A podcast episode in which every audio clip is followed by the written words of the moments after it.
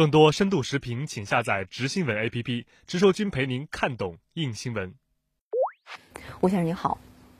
那人称拉美经济一只虎的智利，却凸显委内瑞拉式的危机局势。那么在您看来，原因何在？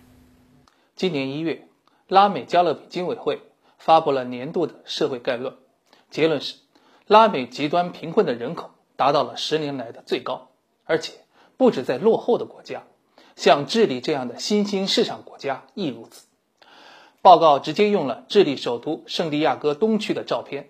那儿远看像美国曼哈顿，可仔细看，高楼附近片片棚户，无水、无厕所乃至无居所的极端贫困人口占到了该城的百分之八。更意外的是，这种贫富分化在过去智利经济强劲的五年里竟然得到了加强。据统计。该国的贫困人口已经达一百四十万，那么富而不均是为什么呢？这同盛行治理几十年的新自由主义经济模式息息相关。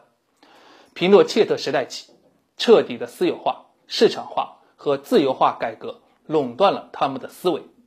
国有企业无节制的私有化，工会和劳工各项福利被压缩，政府除了提供基本法治和社会秩序外，最低限度干预市场，体现在贸易上，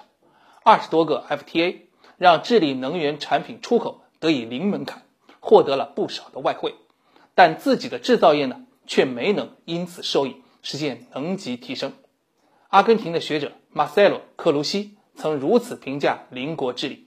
这个国家追求资本绝对收益，把劳动阶层边缘化，况且对原料出口的依赖。导致了对发达国家乃至跨国公司的依赖，进而造成了经济的畸形和财富分配的两极化。